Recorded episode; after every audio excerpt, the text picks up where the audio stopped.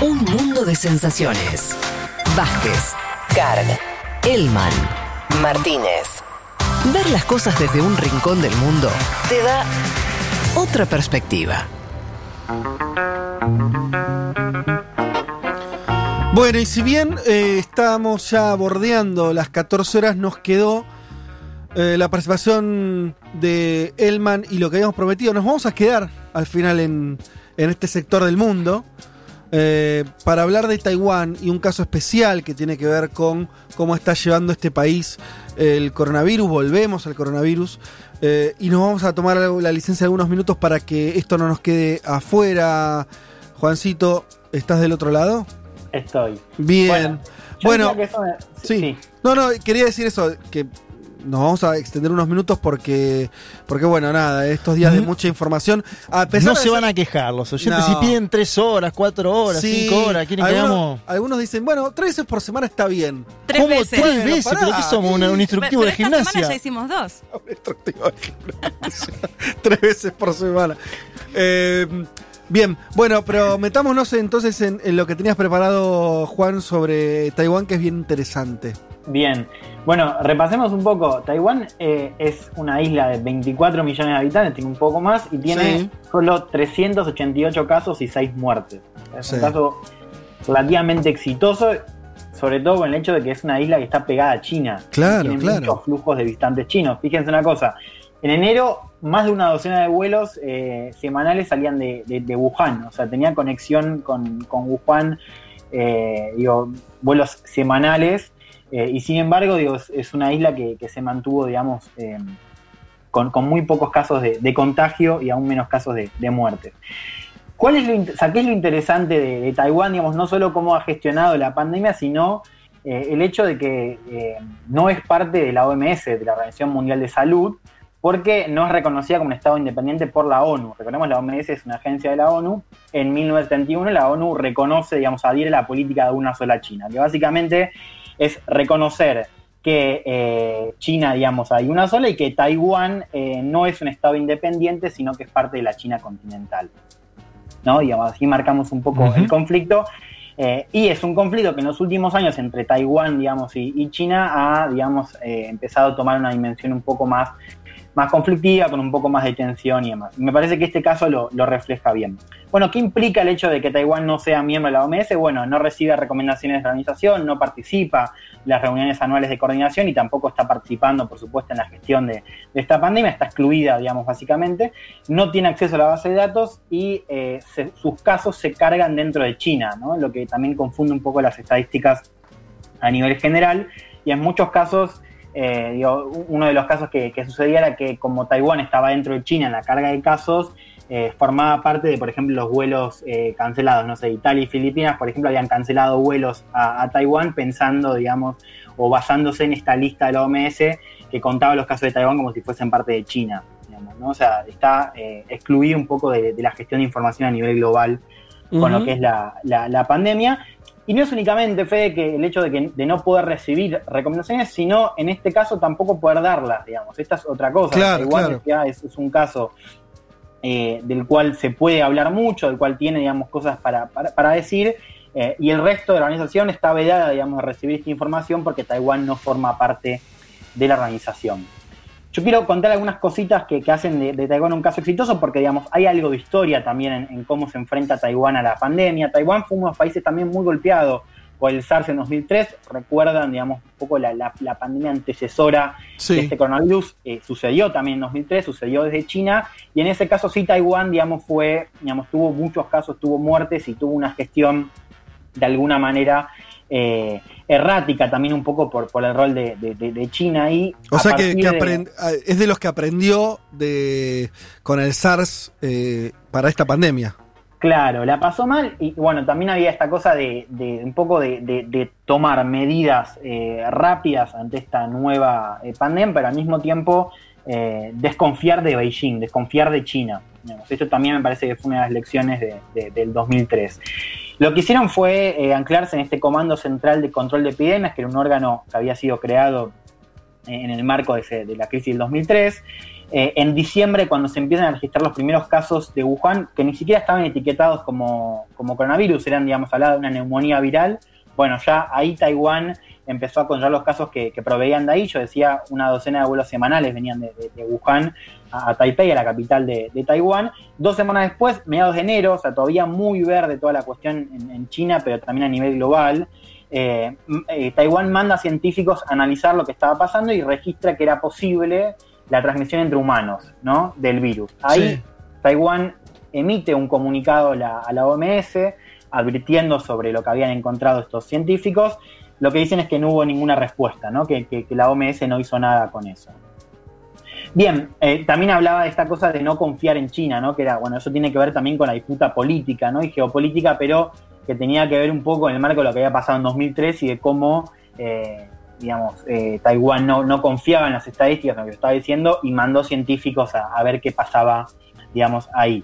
¿No? Después tiene otras medidas que, que se enmarcan un poco en lo que hablamos de la cuestión tecnológica, hablamos de India, hablamos de Corea del Sur. Bueno, Taiwán tampoco es una excepción. Taiwán utiliza geolocalización, digamos, de celulares para ver si están controlando, digamos, sus ciudadanos la cuarentena o no.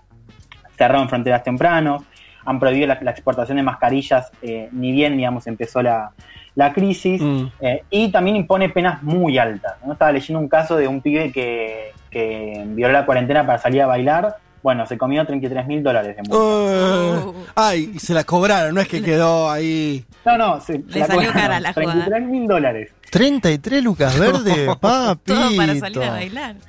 Claro, bueno, está bien, digamos, de alguna manera eso, ese tipo de medidas Sí, enmarcan sí, sí, lo sí. que sería una gestión eh, exitosa y algo también, digamos, que, que me parece que, que forma parte de esto que hablaba de, de la experiencia del 2003, es una ética comunitaria muy fuerte, digamos. Hay una gestión ahí que está también muy anclada en la solidaridad, solidaridad digamos, de los ciudadanos, pero también, digamos, la- la- el vínculo con el Estado. Eh, de- se, se dice también que, digamos, tienen un caso de, de transparencia un poco único, o sea, como todos los días hay, eh, bueno, un poco lo que hizo Alberto el otro día con el PowerPoint, bueno, así. Demostrar números, Y decís. todos los organismos del Estado, claro, Ajá, diciendo qué están haciendo. claro. Bueno, ¿por qué menciono esto? Bueno, porque no es únicamente esto de. o sea, acá no hay eh, un discurso sobre, uy, miren, pobrecito Taiwán que se pierde de, de lo que dice la OMS. No, sino que hay estados que dicen, nosotros nos estamos perdiendo la experiencia de Taiwán y las recomendaciones de Taiwán, como esta que yo mencionaba en diciembre, diciendo, che, acá está pasando algo. ¿No? Y que de alguna manera están pidiendo que, se le admita a, Taiwán, al menos para, para esta crisis, para poder compartir esas experiencias. Hay dos casos ejemplares, uno es el primer ministro de, Japón, Shinzo Abe, el otro es Justin Trudeau, el primer ministro de Canadá, que están pidiendo que eh, la OMS incorpore eh, a Taiwán y deje de aislarla. Veamos, ahora quiero que escuchemos una, una entrevista que se hizo muy conocida, es una entrevista de un medio de Hong Kong, se la hacen a, a Bruce Aylward, que es el, uno de los subdirectores generales de la OMS y el director ejecutivo para el grupo orgánico de, de brotes epidémicos, ¿no? uno de los cargos más altos de la, de la OMS. Le pregunta a la periodista concretamente por el caso de Taiwán y Ajá. por esto del aislamiento. La escuchamos. Will the WHO consider Taiwan's membership? ¿Va a considerar la OMS la adhesión de Taiwán? We, we, we, Yeah. Sorry, I can't hear. I couldn't hear your question. Okay, yeah. Let me let, let me let me repeat the question. No, So- that's okay. Let, let's move to another one then. Right, Huh? because because I'm I'm actually curious on talking about Taiwan as well on Taiwan's case. We decided to give Dr. Alwood Le corta, another le corta call el to Skype. Le- wow. I just want to see if you can comment a bit on how Taiwan has done so far in terms of containing the virus. Well, we've, we've already talked about China. Ajá. ya hablamos de China. Claro, bueno, acá yo esto que, que hablaba, aproveché un Sí. poco el silencio para, para hablar de la pregunta que era básicamente si la OMS iba a, a Sí. reconsiderar la, la membresía de Taiwán. El tipo en todo ese, mo- ese momento no le contesta, se hace un silencio, dice que no escuchó la pregunta. Sí. Mm. La periodista le vuelve a preguntar, el tipo corta la entrevista, cuando vuelven a reconectar, la periodista le pregunta por el caso de, de Taiwán y él dice, ya hablamos de China, sigamos adelante. Sí, ¿no? Bueno, lamentablemente para Bruce este clip se hizo muy viral, claro. salió en todos lados, salió incluso en Fox News, ahora al final vamos a ver un poquito de eso porque tiene un ángulo más esta historia. Y esta semana, ¿y por qué estamos hablando de esta semana hoy de, de Taiwán? Esto es un caso que un poco ya venía desde enero. Esta semana salió a hablar el presidente de la OMS, eh, Tedros, ¿no? de, Sí. de origen etíope, eh, que eh, ha recibido varias críticas por, digamos, una supuesta eh, benevolencia para con China, digamos, ¿no? Esta cosa de que la OMS no actuó, digamos, de manera rápida y que ha sido muy, o que no ha sido drástica con lo que ha hecho China eh, en la primera fase de la, de la pandemia en términos de acceso a la información pública, ¿no? Esta semana habló Tedros y nombró a Taiwán, lo escuchamos. I can tell you personal attacks that has been going on for more than two, three months. Abuses or racist comments, giving me names, black or negro. And if you want me to be specific, three months ago, this attack came from Taiwan. We need to be honest. I will be straight today. From Taiwan. And Taiwan, the foreign ministry also, they know the campaign. They didn't dissociate themselves. They even started criticizing me in the middle of all that insult and slur. I care when the crosses are lined and when black community is insulted as community. So it's not personal.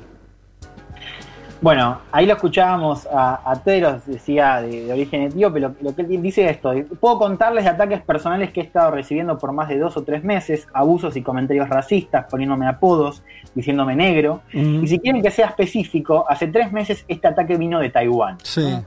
Ellos y ni siquiera el ministro de Relaciones Exteriores se disociaron de la campaña y han estado criticándolo mientras esta campaña, digamos, sucedía. Y él lo que dice, bueno, ya acá se cruzó una raya, ya no es una cosa personal, eh, esto es un insulto a la comunidad negra, ¿no? Esto es un poco lo que denuncia Tedros, una campaña racista donde Taiwán está detrás, digamos. Taiwán también está fomentando una campaña racista contra el presidente de la OMS. Ahora, eh, Juan, esto, todo esto tiene que ver con que la disputa entre Taiwán y China es recontra fuerte, a tal punto que si un país, esto pasa mucho en, eh, bueno, Paraguay es un caso, Centroamérica tiene algún que otro país, creo que todavía lo reconoce Taiwán. Eh, si vos reconoces a Taiwán, China te saca la- el reconocimiento. O sea, es que hay como. No podés reconocer a los dos al mismo tiempo. ¿No? Es como muy fuerte esa, esa pelea a nivel internacional que me parece que es. Entonces, China, desde hace muchos años, logró que los principales organismos del mundo no reconozcan a China y no Claro. reconozcan a Taiwán, ¿no es cierto? Claro, exacto, sí, esta es la, la política de una sola China, ¿no? O sea, vos, China, conversás con Beijing solo si, si declarás públicamente eh, que China hay una sola y que Taiwán es parte de China. Esa es la política bilateral de China, pero también a nivel multilateral. Fíjense esto, la ONU desde el 71 adhiere esa política y por eso Taiwán no es parte de la, de la OMS, por eso... Podrían poner una. Vos lo que decís, supongo, digo, lo que yo leo de lo que vos nos estás comentando es. En medio de la pandemia, China podría hacer una pausa en esta política, en- teniendo en cuenta que el coronavirus medio que también eh, obliga ¿no? a que ciertas disputas queden en un segundo plano. Sí, de todas maneras, igual acá tengo que, tengo que, que darle un poco la, la derecha a Beijing. Eh, China ha asistido, digamos, incluso a aliados diplomáticos de, de Sí. Taiwán. Les, Ah, queda, les queda muy poco, sobre todo en el Caribe, les queda menos, una docena, un poco más de una docena de, de- de aliados. Realmente Sí, es muy poco. Es muy poco, sí. De todas maneras, lo, lo- lo ha, digamos, eh, lo- lo- los ha ayudado, pero sí con Taiwán, digamos, hay una política mucho más fuerte y sí, digamos, Xi en los últimos años, en los últimos meses, ha endurecido un poco el discurso y me parece que el aislamiento también un poco sigue por, por este lobby que, que China ha, ha hecho a nivel multilateral, digamos, en el caso de Naciones Unidas es un caso también cada vez más sintomático. Pero digamos, es que Cali Arena, con Taiwán sí es un caso aparte, digamos, pero sí China lo ha hecho, ha ayudado a sus aliados diplomáticos, aliados diplomáticos de, de Taiwán, eh, que lo reconocen como un Estado independiente. Fíjense cómo responde la presidenta de, mm, no lo vamos a escuchar, pero lo quiero leer rápidamente a lo que dice Tedros de esta acusación racista al Sí. Estado. Dice, Taiwán siempre se ha opuesto a toda forma de discriminación. Durante años hemos estado excluidos de organizaciones internacionales y sabemos mejor que nadie qué se siente al estar discriminados y aislados. ¿no? Acá primero un, un primer gancho diciendo, no, mira, nosotros sabemos lo que es estar discriminados, nos vienen excluyendo hace años de organizaciones internacionales. Digamos, no nombra la OMS, pero claramente está hablando de, de la relación que preside eh, quien hace la acusación. El segundo gancho dice, si el director general pudiera resistir la presión de China y venir a Taiwán para ver los esfuerzos de la lucha contra el COVID, podría ver que el pueblo taiwanés es la verdadera víctima de un trato injusto. ¿no? Mm. Digamos, ha rechazado digamos, estas categorías de, de racismo, pero también digamos, ha, ha inflado un poco la, la polémica. Quiero que vayamos rápidamente a la otra parte de la trama, que se completa con otro jugador que es Estados Unidos, que Estados Unidos es eh, el que más provee fondos eh, a la OMS, digamos, casi eh, el que, el que financia de una manera brutal Sí. a la OMS, para que se den una idea, eh, digamos, el- lo que financia a Estados Unidos es más del doble que el que, el que le sigue, digamos, Claro, ¿no? Que claro. el otro país que, que le sigue. Bueno, habló Trump también esta semana, volvió a criticar a la OMS y, y a China, digamos, a ambos lo- los ha criticado desde el inicio de, de la pandemia, lo usa también un poco para desviar la atención de lo que está pasando en Estados Unidos, digo, esto es parte del manual de, de- de Trump, Eh, ha dicho esto de que la OMS está inclinada en favor de China, de que se equivocó tanto con Estados Unidos como con el resto de las recomendaciones que hizo cuando arrancó la pandemia. Ah, ¿no? una cosa, una pausa ahí, pero Sí. porque es algo que pasó, re- remarquémoslo, hoy en este programa no hablamos de Estados Unidos, bueno, decidimos enfocarnos en, en otros países, lo, lo estuvimos siguiendo muy de cerca, eh, pero medio locamente Trump lo que está haciendo ahora es para justificar, porque él la verdad fue uno de esos líderes que primero decía, "Es- no voy a cerrar la economía, esto no va a ser tan grave, etcétera, etcétera, es, ahora está culpando que la OMS no le avisó con tiempo, ¿no es cierto? O sea, esto es algo que, que empezó a decirlo cada vez más fuerte en los últimos días. Claro, exactamente, sí, sí, sí. Lo cual es Eh, bastante... eh, me parece un argumento un poco infantil, ¿no? Sos el, el presidente de la primera potencia, escudarte si la OMS te dijo no tal cosa, es medio, la verdad. Y acusarla de chino centrista. Ay, Eso me ay, ay. encantó, ese concepto. Eh, Esto dijo Trump, dijo esto de, de- de- de- digamos, di- dijo además esto de que, que estaba, digamos, inclinado a favor de Beijing y que iban a replantear la cantidad de plata que le daban año a año. Sí. digamos, ¿no? Es que Nosotros, nosotros la financiamos Sí, y estos fallan a favor de China, así que me parece que lo voy a ver. Esto dijo Trump en conferencia de prensa.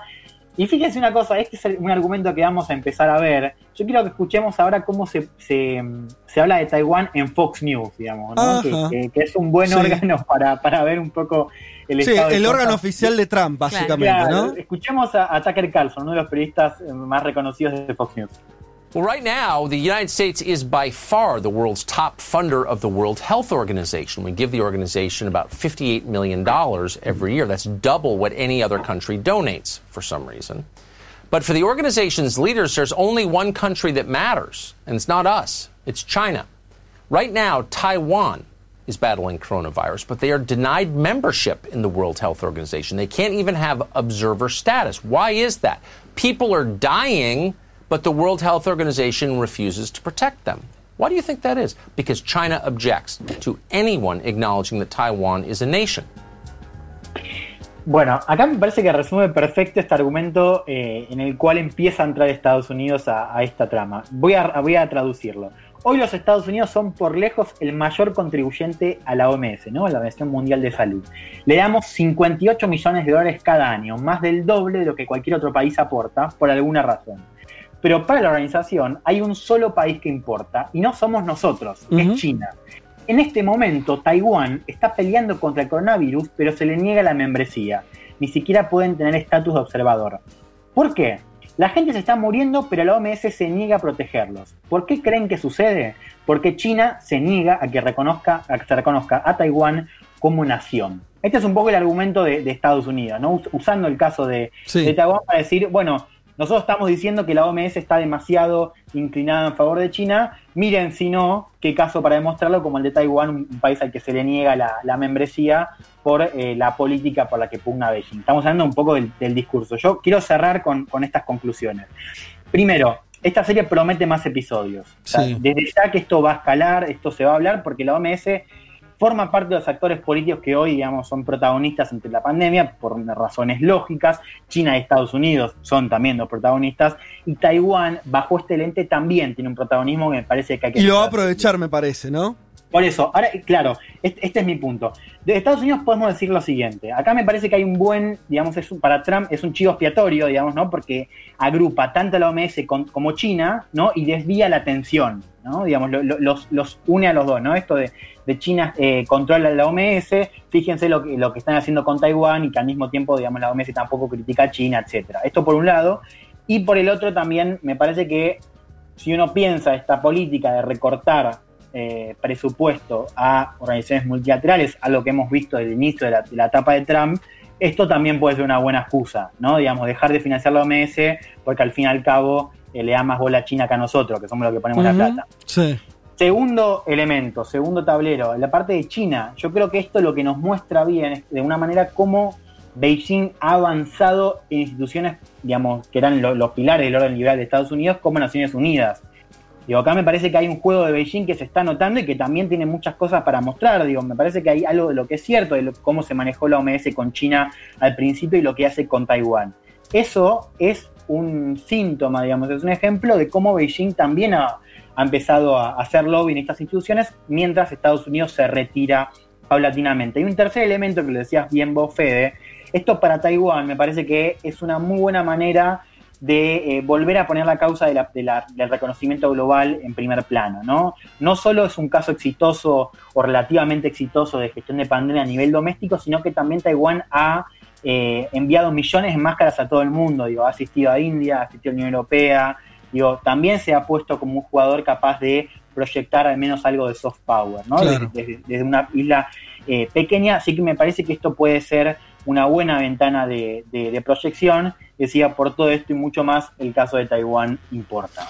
Ah, muy bien, Juan, valió la pena que nos pasemos eh, estos minutos para, para que entrara esto también. Y yo me, me hago una reflexión, no podemos profundizar ahora, tenemos que cerrar el programa, pero me parece que todo lo que tiraste también es, una- es materia prima para pensar lo que me parece que puede ser otra, otro gran tema, ojalá de momento lo podamos profundizar, que es que estamos viendo en Estados Unidos que no está logrando, porque no está queriendo, me parece, eh, en este contexto de pandemia, volcarse hacia el mundo, sino cerrarse más. O sea, eh, lo vemos con el caso de la, de, de la, de la OMS, ¿no? En vez de decir, bueno, a ver, ¿de qué manera eh, mm, disputo con China ese organismo? La reacción de Trump es, bueno, che, por ahí dejo de financiarte. ¿No? O sea, Total. es bastante impresionante, porque Sí, está sí. hablando de, me parece una tendencia de más largo plazo.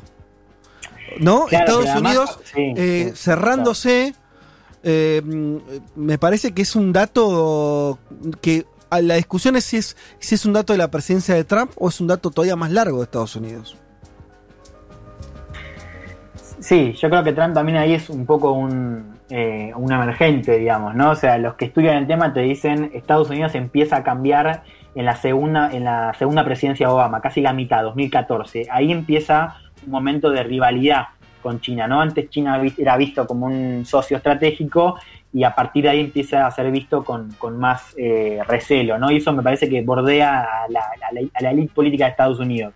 Desde Trump lo que ha hecho me parece es agudizar todo eso y hacer de Mm. una manera más, más burda y que en algunos casos produce un efecto contrario, digamos, ¿no? Si, si, si Estados Unidos ya advertía que China estaba empezando a cooptar ciertas áreas de influencia como América Latina, me parece que lo que vemos en la presidencia de Trump es como el conflicto se agudiza las tendencias al mismo tiempo también, digamos, ¿no? O sea, China cada vez tiene más peso, etcétera. Lo que hace Trump es, en lugar de hacer una estrategia para recuperarlo, eh, eh, eh, acercar un poco el, conflicto y, y alejar a Estados Unidos de, de- de esos territorios, digo, profundizar esa tendencia. Muy bien, excelente, Juan.